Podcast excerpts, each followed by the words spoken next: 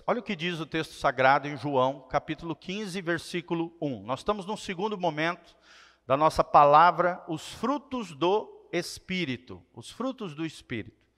E o texto sagrado diz: Eu sou a videira verdadeira, meu pai é o agricultor. Jesus aqui falando. Todo ramo que estando em mim não der fruto, ele o corta. E todo que dá fruto, limpa, para que produza mais fruto ainda. Quem quer produzir mais frutos aí para Deus? Levanta a mão, dá glória a Deus. Amém? Deus te chamou para produzir frutos, meus irmãos. Três, vós já estáis limpos pela palavra que vos tenho falado. Permanecei em mim e eu permanecerei em vós. Como não pode o ramo produzir fruto de si mesmo, se não permanecer, produzir fruto de si. Se não permanecer na videira, desculpa, assim nem vós o podeis dar, se não permanecerdes em mim. Em mim quem? Em Jesus. Tá bom? Cinco, eu sou a videira, vós sois os ramos, quem permanece em mim, ou seja, no Cristo, e eu nele, esse dá muito fruto. Fala comigo, dá muito fruto. Bem alto, de novo, dá muito fruto. Olha só, qual é o propósito de Deus para a sua vida? Que você dê muito fruto. Continuando, porque sem mim nada podeis fazer. Isso aqui para mim é a frase mais importante de todo esse texto.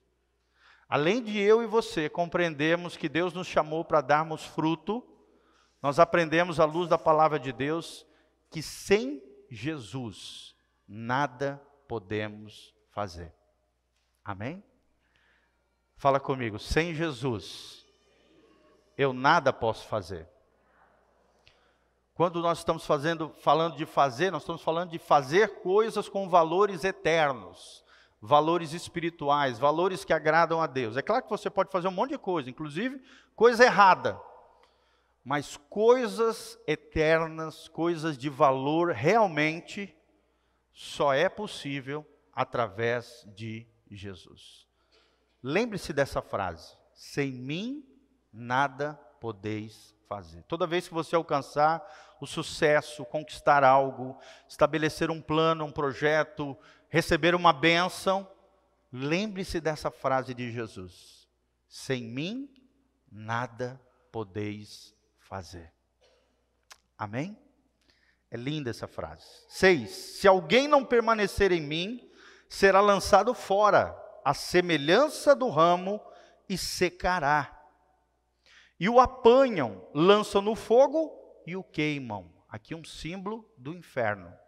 Ou seja, quem não produzir fruto, nós vamos ver, existem três tipos de fruto: frutos de arrependimento, frutos de vidas que nós conquistamos para Jesus, e frutos do Espírito, que é a nossa ênfase aqui nessa noite, nós seremos cortados, lançados fora, secaremos e seremos no final da nossa vida lançados no fogo, queimando por toda a eternidade. Olha que sério essa questão de dar frutos para Deus.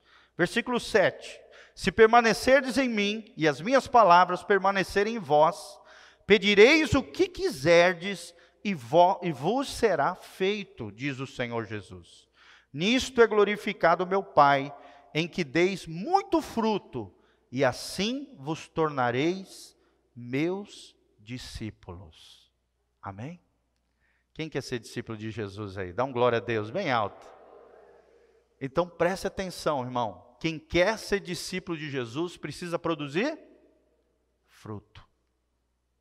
Frutos de arrependimento, frutos de vidas tocadas através da sua vida em Cristo, seu testemunho fiel, sua pregação do Evangelho, e frutos também do Espírito Santo, que é o que mais nós estamos enfatizando aqui. Os frutos do Espírito Santo, as características de Jesus, as qualidades do Messias, que eu e você, como verdadeiros cristãos, precisamos ter na nossa vida. Agora abra comigo Gálatas 5, 22. Gálatas, antes de Efésios, né? Romanos, 1 e 2 Coríntios. Aí vem Gálatas 5, 22. Olha o que diz o texto sagrado. Mas o fruto do Espírito é amor, alegria, paz, longanimidade, benignidade, bondade, fidelidade, mansidão, domínio próprio. Vou repetir, mas o fruto do Espírito é amor, alegria, paz, longanimidade, benignidade, bondade, fidelidade, mansidão e domínio próprio. Contra essas coisas não há lei. E os que são de Cristo Jesus crucificaram a carne. Carne aqui não é o bife, tá? É a natureza pecaminosa, a nossa inclinação para o mal, com as suas paixões e as suas concupiscências.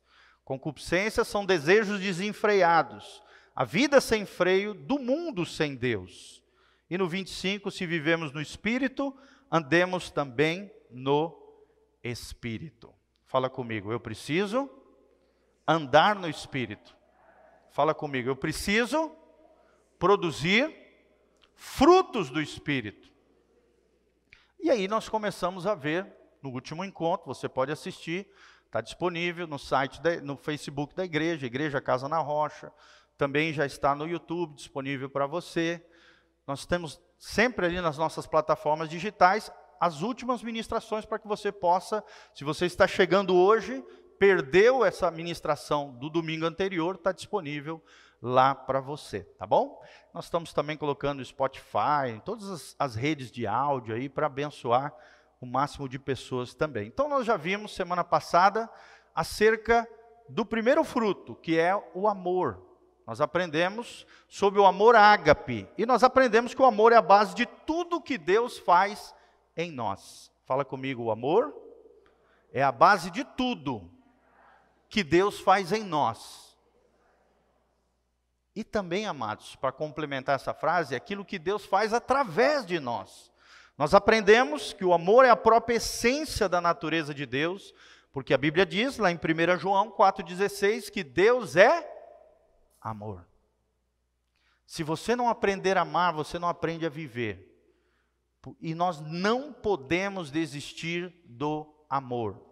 Nós aprendemos semana passada, não é porque você te frustraram, te feriram, te machucaram, nós aprendemos que os relacionamentos às vezes nos ferem, as maiores feridas são feitas nos maiores afetos, mas também relacionamentos, pessoas, vidas, amigos leais, nossos entes queridos, familiares também promovem cura em nós, cura no nosso coração. E isso é lindo. Ou seja, através desse fruto que é o amor, Através dessa virtude se cumpre, cumpre toda a lei de Deus, porque um resumo da lei de Deus do Antigo Testamento é: amarás o Senhor teu Deus, amarás o teu próximo como a ti mesmo. Então, um resumo de toda a lei de Deus é o amor. Sem amor, você jamais vai conhecer a Deus. Quem conhece a Deus se aperfeiçoa no amor. Quando somos aperfeiçoados no amor, o amor lança fora todo medo. Não temos por que vivermos ansiosos, temerosos, porque Deus nos ama e o amor é o vínculo da perfeição, é um elo que nos liga a Deus e que nos liga também aos demais e agrega na nossa vida todas as demais virtudes cristãs. O ágape divino, ou seja, o próprio Deus, como fonte desse amor, produz dentro de nós, como algo sobrenatural, a benignidade, a paciência, o altruísmo, a humildade, todas as demais virtudes que nós vamos estudar aqui. O amor é a parte central do fruto do Espírito. É como se fosse a coluna dorsal, da qual todas as outras virtudes fluem dessa virtude principal, da, da essência da natureza do próprio Deus, que é o amor. Amém? Glória a Deus. Quem ama aí? Dá um glória a Deus. É interessante, né, que todos nós somos carentes de amor. Você já percebeu? Todo ser humano foi criado por Deus para sentir o desejo de querer ser amado e foi capacitado por Deus também de produzir amor em favor de outras pessoas. Tudo isso, amados, é sobrenatural. É Deus agindo em nós, com a sua própria essência, com a sua própria natureza. Em segundo lugar, nós vimos sobre alegria. E nós vimos semana passada que a alegria do crente, ela é supra-circunstancial, ou seja, ela está além das circunstâncias, acima das circunstâncias. Eu não preciso que tudo vá bem para que eu fique alegre. A alegria do crente, ela é sobrenatural. Ela procede do seu relacionamento com Deus, ela é resultado da presença de Deus em nós. E na medida em que nós vamos amadurecendo na fé, ela se fortalece no nosso coração, ela se transforma a nossa força, conforme diz Neemias 8, 10. A alegria do Senhor é a nossa força. Amém? A alegria do Senhor, meu irmão, é a tua força. Uma coisa que nós ensinamos semana passada é não deixe ninguém roubar a tua alegria. Não deixe, não permite, não permita que ninguém roube a sua alegria. Seja seu cônjuge, seja um filho, seja um colega de trabalho, seja uma circunstância, seja um problema, seja uma dificuldade que você está enfrentando, não permita que ninguém roube a sua alegria. Porque a alegria do Senhor é a sua força. Amém? A palavra aqui é chara daí que vem a palavra carisma, né? Alegria, abundância, plenitude. Nós citamos o exemplo de Paulo e Silas cantando na prisão após uma evangelização e uma libertação, algo sobrenatural. Nós aprendemos que Jesus quer que o seu gozo, a sua alegria esteja em nós e que essa alegria seja completa. E nós aprendemos que podemos crescer nessa virtude, subjugando as nossas fraquezas, os nossos temperamentos, seja mau humor, seja pessimismo, seja tendências depressivas, seja angústia, a alegria do Senhor é a minha força. Amém? Glória a Deus. Eu queria que você fechasse os olhos agora e trouxesse à sua memória qual foi o momento da sua vida onde você sentiu a maior alegria na sua história. A Bíblia diz isso. Quero trazer à memória aquilo que me dá esperança. Feche os seus olhinhos, pense comigo. No momento que você sentiu mais alegria na sua vida. Quem é pai e mãe aqui, talvez seja no dia que nasceu o seu filho. Quem é casado, no dia em que você se casou, talvez foi a maior experiência de alegria. Quem é crente, talvez foi o dia do seu batismo. Quem é batizado com o Espírito Santo, talvez foi no dia que você sentiu o Espírito Santo vir sobre você e você começou a falar em línguas. Não sei. O dia que você se formou na faculdade. São tantos e tantos momentos, queridos, onde nós desfrutamos dessa bem-aventurança, dessa virtude extraordinária chamado alegria. Não permita que nada nem ninguém roube a sua alegria. Essa é a fonte da sua vida. Pode olhar para mim aqui, trouxe a memória. Amém?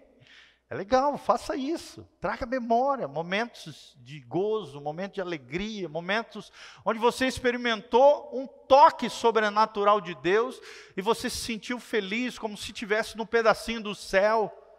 Isso é tremendo, irmãos. É a mesma coisa quando, por exemplo, nós vamos, quando, por exemplo, nós vamos, é, o diabo sopra sobre nós setas de incredulidade. Uma das coisas que eu faço, né, todos nós sofremos é, setas malignas de incredulidade no nosso coração. Quando o diabo, por acaso, joga uma seta de incredulidade no meu coração, eu trago à memória experiências sobrenaturais com o Senhor. Milagres que eu vi acontecer, situações onde eu vi Deus agindo de forma sobrenatural, e aí parece que aquela incredulidade se dissipa do nosso coração. Amém? Isso é uma realidade o que o profeta diz. Quero trazer à memória aquilo que me dá esperança. Ou seja, traga memória, boas recordações que alimentem a sua fé, que alimentem o seu coração e a alegria no Senhor, que, que é a sua força. Lance fora todo o mau humor, lance fora todo o pessimismo, lance fora toda tendência depressiva e angústia. Lance-se, como nós falamos semana passada, dê o salto da fé, como disse Soren Kierkegaard, o salto da fé nos braços amorosos do Salvador. Amém? Glória a Deus. Eu tenho uma atividade radical, né, de aventura que eu faço, que é rapel.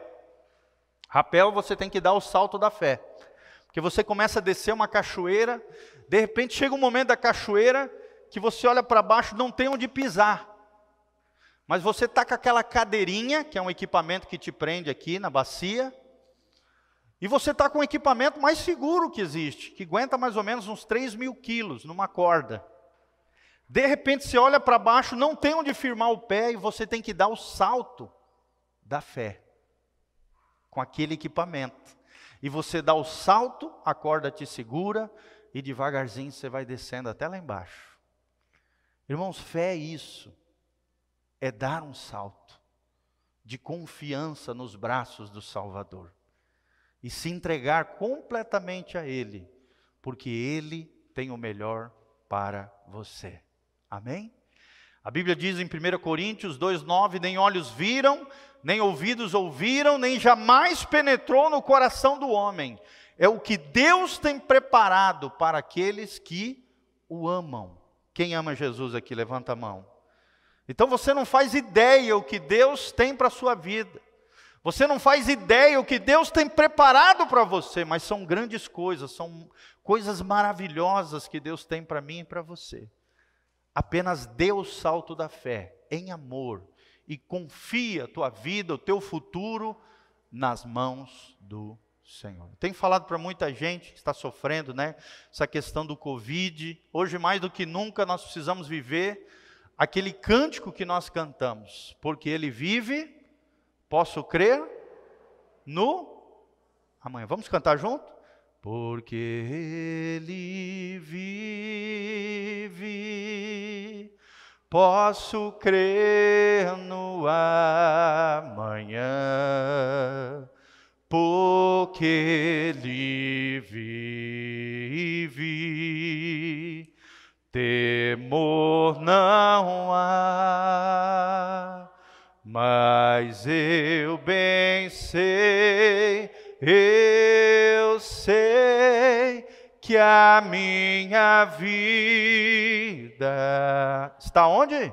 Está nas mãos do meu Jesus que vive está.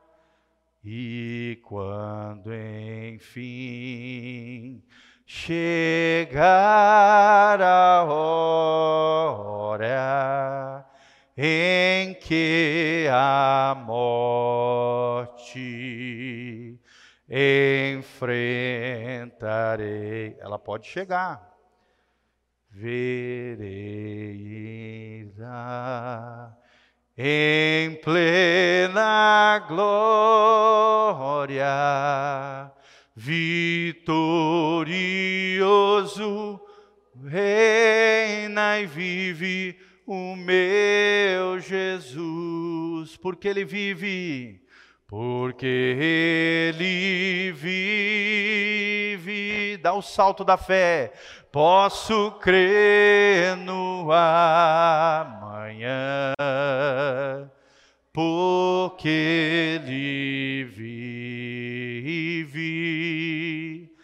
Temor não há, não tenha medo, meu irmão, mas eu bem sei, eu sei que a minha vida, dá o salto da fé, está nas mãos do meu Jesus que vive está. Amém? Não temas a morte, não temas o Covid, não temas nada nem ninguém a não ser o Senhor. E o temor do Senhor não é um medo paralisante, pelo contrário, temor do Senhor é uma reverência, é um medo de pecar, porque você sabe a tragédia que o pecado é na sua vida. É o medo de ferir o coração de Deus, de desviar-se do caminho de Jesus. É o medo do inferno, mas ao mesmo tempo uma convicção de que o céu é o seu lugar. É isso que Jesus tem para cada um de nós. O salto da fé nas mãos do meu Jesus que vivo está. Amém? Terceira virtude que nós vamos ver hoje, gente, a paz. A paz. Não tá. Eu tinha feito uns slidezinho, mas deixa quieto, não tem problema. Paz. Fala comigo, paz. Eirene. Eirene é paz em grego. Significa uma paz que excede todo o entendimento. O que, que é a paz? Aí de Gálatas 5, 22. A paz, meus irmãos, é resultado sobrenatural de um relacionamento crescente com Deus. A paz é o resultado sobrenatural de um relacionamento crescente com Deus. Eu quero te perguntar, como é que está o teu relacionamento com Deus? Ali, ó, botou, ó. Como é que está o teu relacionamento com Deus? Está crescente? Está pujante? Quanto tempo você tem se dedicado ao Senhor, irmão, lendo a Bíblia, orando? Por exemplo, no dia de hoje, quanto tempo você dedicou ao Senhor? Tem gente que passa o dia inteiro, passa horas assistindo Faustão, por exemplo, que é só abobrinha, mas não tira dez minutos com Jesus. E aí talvez você se pergunte por que, que você não tem a paz que excede todo entendimento. Entenda, meu irmão, que paz ela é baseada num relacionamento crescente com Deus. Quanto mais nós amadurecemos nessa paz que excede todo entendimento, mais a paz de Deus. A palavra paz significa ausência de conflitos, ausência de guerras. Sim ou não? Quando dois exércitos chegam a uma mediação, a um meio termo ali, a paz naquele lugar. Essa é a paz dos homens. Mas a paz com Deus, irmãos, é a coisa mais extraordinária que existe. A Bíblia diz que nós éramos inimigos de Deus, rebeldes, filhos da desobediência, nós estávamos debaixo do príncipe da potestade do ar, que tinha cegado o entendimento das pessoas e ainda cega para que não resplandeça a luz do Evangelho. Mas aí entrou Jesus no nosso coração.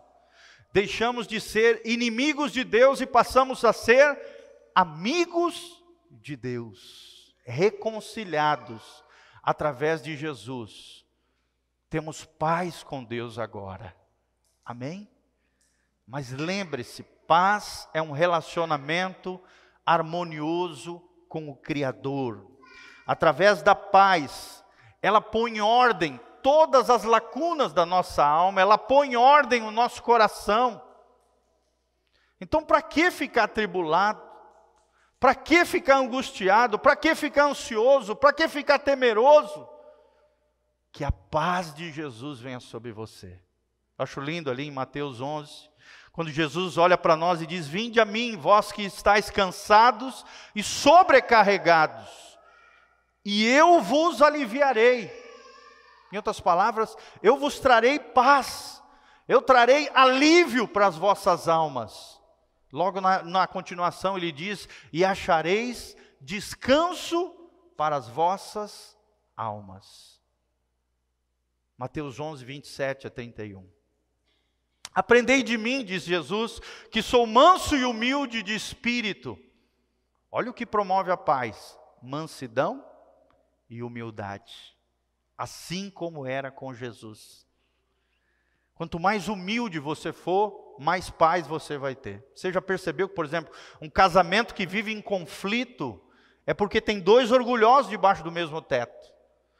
Duas pessoas que vivem se degladiando, se ferindo, se machucando, é porque o ego está inflamado. Falta humildade. Porque se um se humilha, Deus o exalta na relação. Se um se quebranta, Deus entra com providência e promove a paz dentro do casamento, dentro da família. Então, olha o segredo de Jesus: aprendei de mim, que sou manso e humilde. Nós vamos falar mais para frente sobre a mansidão. O que é mansidão?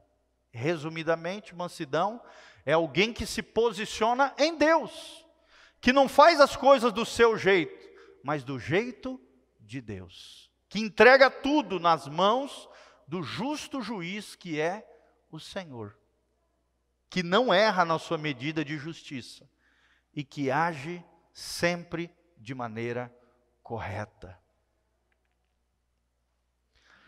Paz. Através da paz nós vencemos a ansiedade, irmãos. Será que você é uma pessoa ansiosa? Através da paz nós vencemos a indecisão. Já prestou atenção? Toda pessoa que não tem paz, ela é muito indecisa, não sabe o que quer. Através da paz nós vencemos a desconfiança. Uma pessoa que não tem paz, vive desconfiada com os outros não confia em ninguém, acha, acha que sempre os outros vão aprontar. Mas às vezes quem está aprontando é ela. Você já percebeu isso, irmão?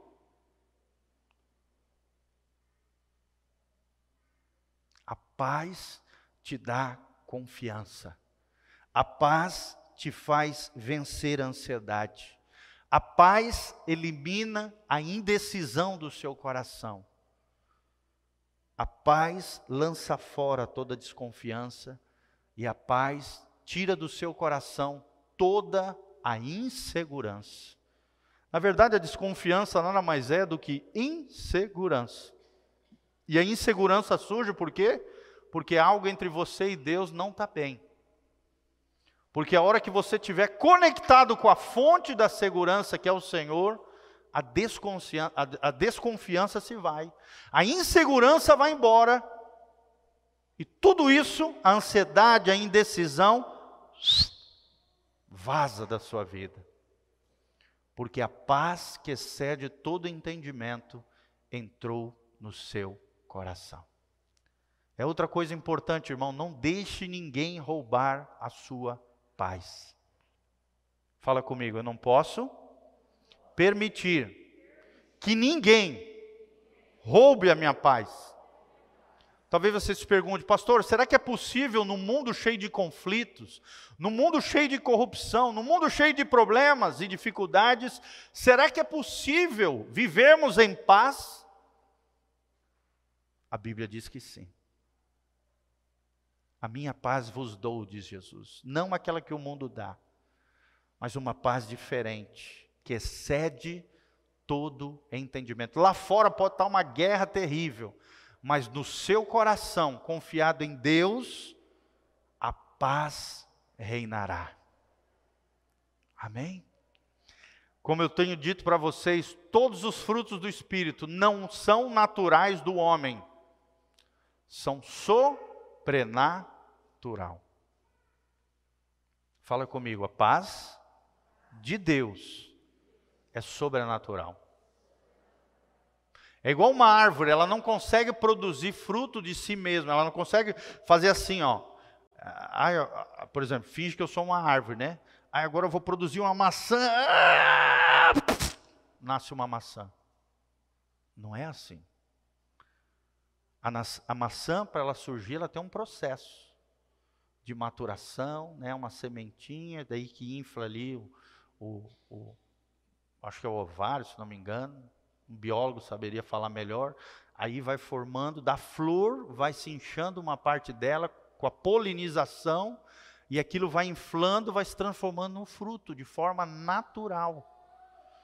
Com naturalidade o fruto vem, não é forçado.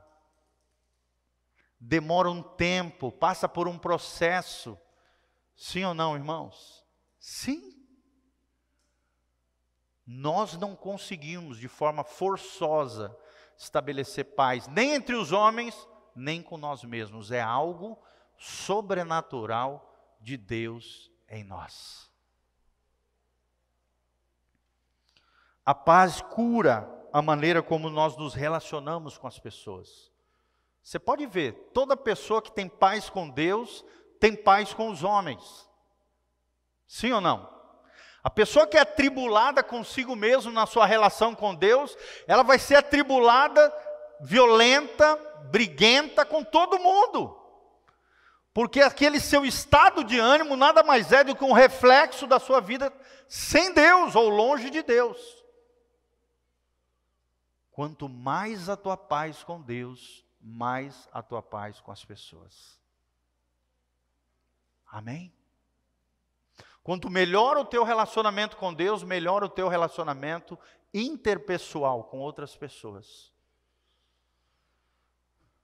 E isso só a paz de Deus pode produzir em nós. Com a paz nós vencemos e subjugamos. Vencemos, triunfamos sobre a ira.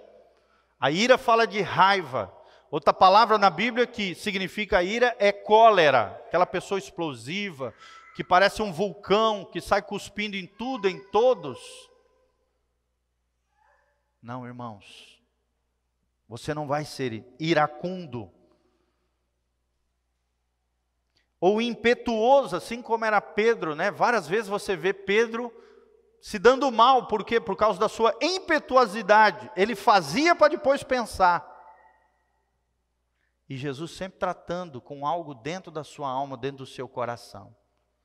Faltava paz, faltava um relacionamento mais íntimo com o Senhor. E por todo aquele processo que ele passou com Jesus, ele começou a aprender que a paz dele vinha através da relação com o próprio Cristo. E Pedro aprendeu com a sua impetuosidade. A paz, ela subjuga o sentimento de vingança.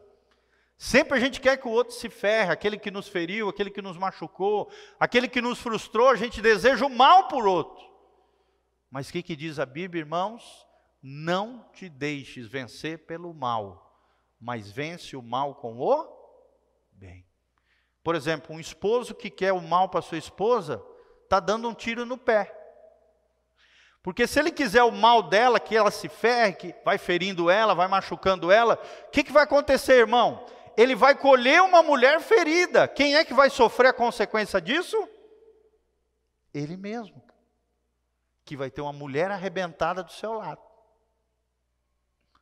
Agora, se você, como um homem sábio, compreende isso, você vai estruturar a sua mulher, você vai edificar a sua esposa. Você não vai querer se vingar, você não vai querer pagar mal com mal, você vai querer construí-la, edificá-la, abençoá-la, lavá-la pela palavra, e assim você construirá uma grande mulher do seu lado, e vai colher isso. Amém? A vingança não é a chave, a chave é a paz. Quando você tem paz, você subjuga também todas as fraquezas do seu temperamento. Tem muita gente que se acomoda e fala assim: ah, pastor, eu sou assim mesmo. Eu sou desse jeito, eu fui criado assim, assado, eu fui criado na ponta da bota, então eu sou grosso mesmo, eu sou estúpido. E aí sai ferindo e arrebentando todas as pessoas. Irmãos, presta atenção: toda pessoa ferida vive ferindo os outros. Fala comigo, toda pessoa ferida vive ferindo os outros. Então, se a sua característica é alguém que toda hora está machucando pessoas, é porque você está machucado por dentro. É porque você está ferido e precisa de cura da parte de Deus, do Espírito Santo. Se você não estiver dando conta sozinho, procure a nossa ajuda. Nós temos uma graça de Deus para lidar com relação a isso, te ajudar, te ouvir, chorarmos juntos, orarmos juntos, ministrarmos na sua vida a cura do Senhor, mas pare de ferir os outros principalmente seus entes queridos, seus familiares, as pessoas mais próximas de você, porque é uma semeadura, você vai colher de volta as ofensas e feridas que você mesmo fez. E não vai entender por que, que a tua família está toda arrebentada, às vezes quem está ferindo é você, porque você mesmo está ferido, não está em paz com Deus. E isso está afetando todos os seus relacionamentos. Coloca a mãozinha no seu coração e fala assim: Senhor, eu quero ser completamente curado, ser uma bênção nas tuas mãos, para o louvor e glória de Jesus. Amém? Todos nós chegamos na igreja feridos, arrebentados, machucados. A igreja é uma comunidade terapêutica. A igreja é um hospital. A igreja tem que ser mais um hospital e menos tribunal. Fala comigo, a igreja tem que ser mais hospital e menos tribunal. Só que infelizmente, irmãos, é o contrário. A igreja muitas vezes é mais tribunal e menos hospital.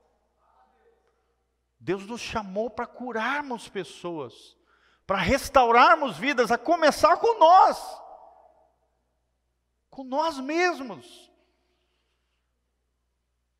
E quem faz isso é o Espírito Santo, na medida em que nós nos rendemos, na medida em que o conhecimento de Deus é entre nós. A Bíblia diz: E conhecereis a verdade, e a verdade vos como é que eu vou ser livre das feridas, das mazelas da alma, na medida em que o conhecimento da verdade vai adentrando no meu coração? Eu vou sendo curado, eu vou sendo lavado pela palavra. Eu mesmo era um menino todo cheio de complexos, traumas, feridos, não me amava, achava que eu nunca ia casar, nunca ia ter uma família, ninguém ia me querer. Quem é que queria casar com chucrute? Meu apelido na escola era chucrute. Fiat Lux, o pior de todos, que eu chorava, era foco de zona.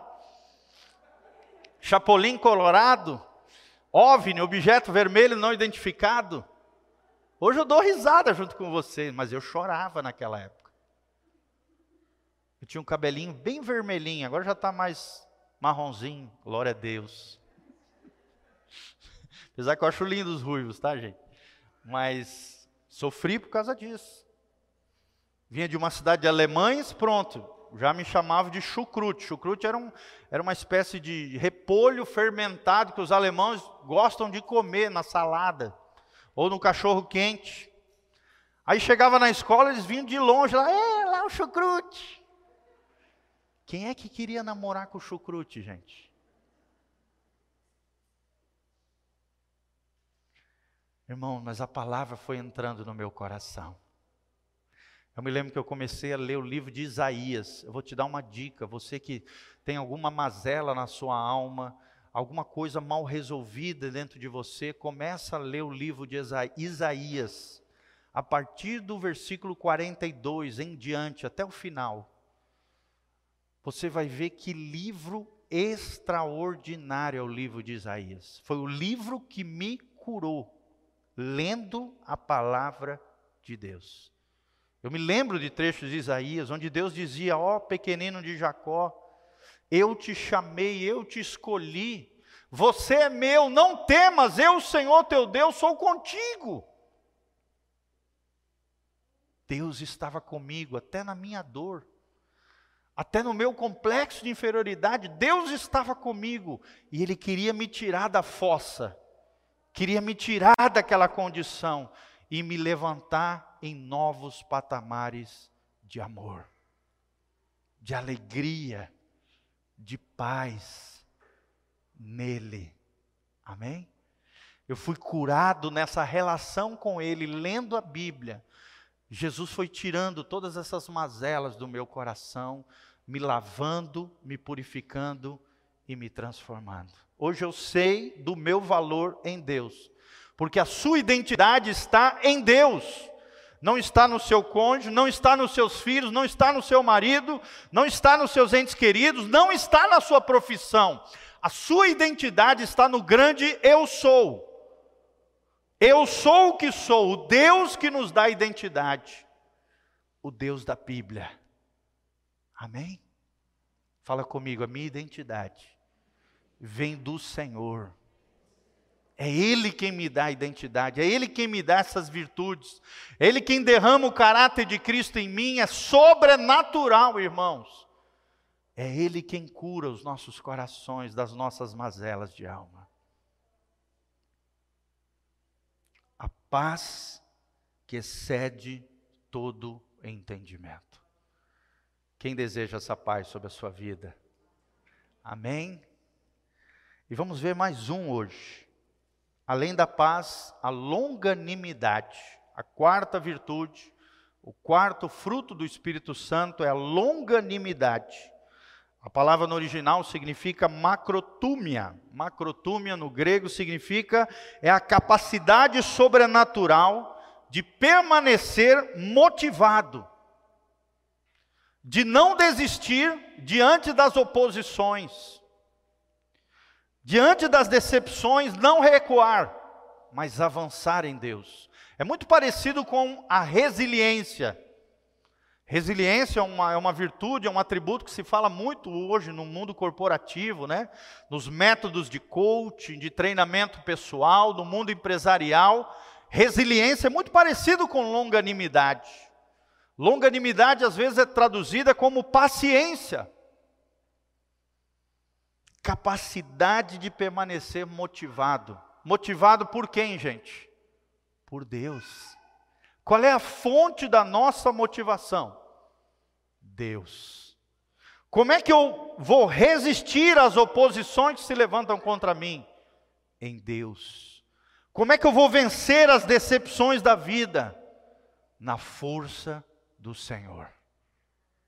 Amém? Longanimidade é isso, é ser paciente, mesmo quando você está numa panela de pressão.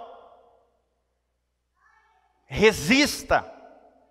Seja longânimo, a palavra longânimo, na sua etimologia, na própria palavra, significa longo ânimo. É como se fosse um pavio longo. Tem muita gente com pavio curto, sim ou não? Que Deus quer gerar em você um pavio longo, para saber lidar com pessoas difíceis, por exemplo. Ai, pastor, não tenho saco. É para ter saco. É para ter paciência de Jó.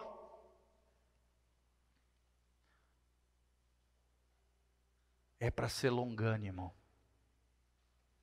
Longanimidade é isso, é ser paciente mesmo sob pressão. Irmãos, outra coisa importante, que a sua casa não seja uma panela de pressão, mas seja um pedacinho do céu. Amém? Fala comigo que a minha casa seja um pedacinho do céu e não uma panela de pressão. Sabe, amados, tem muitas casas que, em vez de ser um pedacinho do céu, é um pedacinho do inferno. Porque as pessoas, em vez de aliviar a bagagem, aliviar a pressão, aumentam a pressão de quem já está numa panela de pressão da própria vida. Sim ou não, irmãos? A própria vida já é uma panela de pressão. Ela o tempo todo tenta nos pressionar de todos os lados. Por isso que a nossa casa, ela precisa ser um refúgio. Ela precisa ser um pedacinho do céu. Ela precisa ser um lugar seguro, um lugar onde as pessoas desejem voltar para ela. Será que as pessoas têm desejo de ir na sua casa? Será que as pessoas, os seus entes queridos, os seus familiares, têm desejo de voltar para casa? Por isso tem tanto homem no boteco, tanto homem em prostíbulo, tantas mulheres para lá e para cá, pirambulando por todos os cantos, igual baratas tontas, porque não aguentam tanta pressão nos seus lares. O lar não é um lugar para aumentar a pressão. O lar precisa ser um lugar que seja um refúgio, um pedacinho do céu. Amém? Claro que às vezes é necessário puxar a orelha um do outro, sim ou não? Marido da mulher, mulher do marido, os pais dos filhos, mas tudo isso em amor. A Bíblia diz assim em Gálatas capítulo 6: Vós que sois espirituais, corrigi o irmão ali que caiu, que tropeçou, em amor, com espírito de brandura. E vocês que estão de pé, cuidem para que não caiam. Porque a gente é muito bom para puxar a orelha dos outros, sim ou não? Mas quando alguém puxa a nossa orelha, como é que a gente reage? Com humildade, com reconhecimento das falhas, com pedido de perdão, com quebrantamento. Até o puxão de orelha, a Bíblia diz que tem que ser com espírito de brandura. Não é com palavrão, não é com ofensas, não é desfazendo o outro, não é xingando, não é ofendendo, não é ignorando o trabalho que foi feito. É com ternura, em amor. E você que está de pé, cuidado para que não caia. Isso é longanimidade. Por exemplo, Jesus é o maior exemplo disso. Jesus, a Bíblia diz lá em 1 Pedro 2, 23, Jesus, quando foi ultrajado, ou seja, xingado, ofendido, é, é, é, ferido ali, ele não revidava com ultraje. Jesus foi difamado, ofendido, chamaram ele até de filho do cão. Que ele estava libertando pessoas pelo espírito de Beuzebu, pelo príncipe dos demônios. Imagina falar isso de Jesus, irmão. Que ofensa. O Filho de Deus, o Deus encarnado. Jesus poderia chamar uma horda de anjos ali, fulminar aqueles caras. Sim ou não, irmãos? Sim. Mas ele não revidava o ultraje. Ele não revidava, não pagava com a mesma moeda. Isso é longanimidade. Quanto mais crescemos e amadurecemos nessa virtude, mais nos tornaremos resistentes. Mesmo que tenhamos vivido debaixo de fraquezas, como a inconstância, como tem gente inconstante hoje. Ou então com a indisciplina, como tem gente sem disciplina hoje. Sim ou não, irmãos? Quem é empresário aqui, comerciante, sabe como é difícil arrumar um funcionário hoje maioria é inconstante, é indisciplinado, não sabe o que quer. Como é difícil achar uma pessoa responsável hoje. Sabe por quê? Porque nós somos criados na geração, ah, eu não quero que os meus filhos sofram o que eu sofri.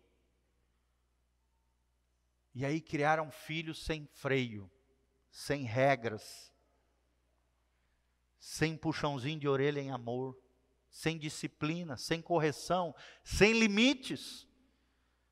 E aí você vê uma geração de jovens sem freio, indisciplinados, inconstantes. Através da longanimidade vencemos a vingança.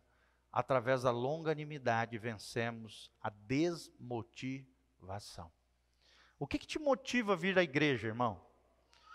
O que, que te motiva a buscar o Senhor? O que, que te motiva a ser crente? Lembre-se o que é longanimidade. Um pavio longo. Fala comigo, um pavio longo. Você está estressadinho? Conta até dez. Um, dois, três.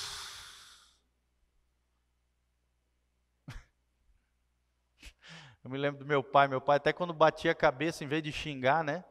Era uma coisa incrível, assim, né? Ele batia a cabeça, ele. Ai! Aleluia!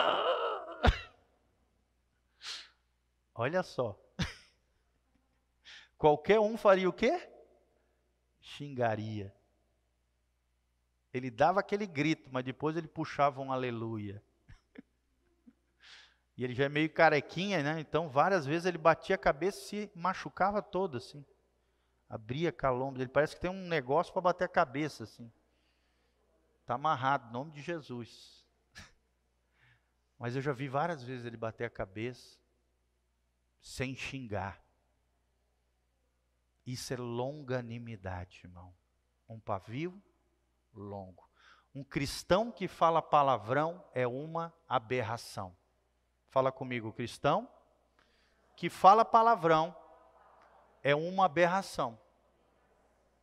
Não aceite palavrão na sua boca, não aceite palavrão na vida da sua família, que a sua casa seja um lugar de honra, de bênção, de graça. Vocês que são pais precisam ser exemplo para os vossos filhos.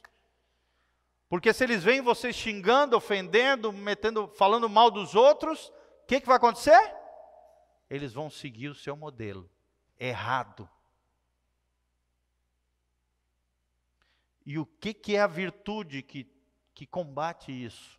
A longanimidade, paciência, permanecer motivado em Deus, não desistir de quando alguém se levantar contra você em oposição, entender que se Deus é por nós, quem será contra nós? E não abandonar o caminho do Senhor em meio às decepções. Quem já se decepcionou na vida aí? Levanta a mão. Todo mundo vai ter que levantar a mão aí, irmão, senão você está mentindo. Sim ou não? Quem já se decepcionou com alguém, com um amigo, um parente, um familiar? Todos nós, irmãos. Entra para o clube de Jesus. Ele é o presidente dos frustrados, decepcionados, traídos, é, feridos. Jesus é o presidente. Por isso ele tem a cura para cada um de nós. Amém? Ele tem a cura, ele nos restaura, ele nos renova. E ele tem esses frutos maravilhosos para a nossa vida. Nós já vimos quatro. Primeiro, amor. Fala comigo, amor. Segundo, a alegria, que é a nossa força. Terceiro, a paz que excede todo entendimento, um relacionamento pujante, crescente com o Senhor, que estabiliza todas as áreas da minha vida. E quarto, a longanimidade, o pavio longo em meio às dificuldades e às pressões da vida. O que, que vai ser a nossa casa? Uma panela de pressão, um pedacinho do céu. Fala comigo, em nome de Jesus. A minha casa será um lugar de bênção. Fala comigo, em nome de Jesus. A minha casa será um pedacinho do céu. E o crente inteligente, se tiver que abrir a mão de algo, abra a mão. Se tiver que renunciar em amor ao outro, renuncie. Se tiver que se humilhar, se humilhe. Deus exalta quem se humilha e rebaixa quem se orgulha. Deus resiste aos soberbos, porém dá graça aos humildes. Se tiver que pedir perdão até do que você acha que não fez, mas o outro acha que você fez, peça perdão, para que haja paz, para que haja paciência, para que haja alegria, para que haja amor. Amém? O que, que é mais importante? Você está certo ou vocês serem felizes? Mais importante do que estar tá certo é ser feliz. Amém? Vamos nos colocar de pé, irmãos? Depois nós vamos continuar nessa jornada, em nome de Jesus. Cada dia nós vamos crescendo nessas virtudes aqui. Estão aprendendo? Amém? Glória a Deus.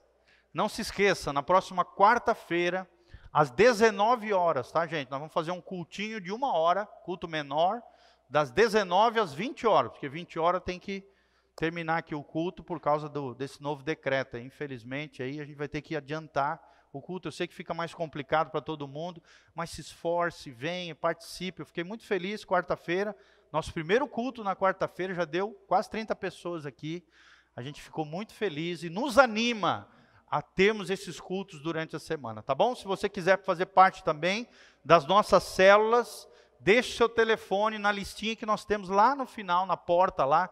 Deixe seu nome completo, seu telefone e qual é o melhor dia, segunda ou quinta-feira, para você fazer parte das nossas células, tá bom? Segunda e quarta vai ser os dias que nós temos células aqui, algumas aqui na igreja, outras em outras casas, e nós queremos que você participe conosco. É uma igreja em células, em grupos pequenos, tem sido uma bênção e você pode fazer parte dessa igreja abençoada. Quem está feliz aí com Jesus?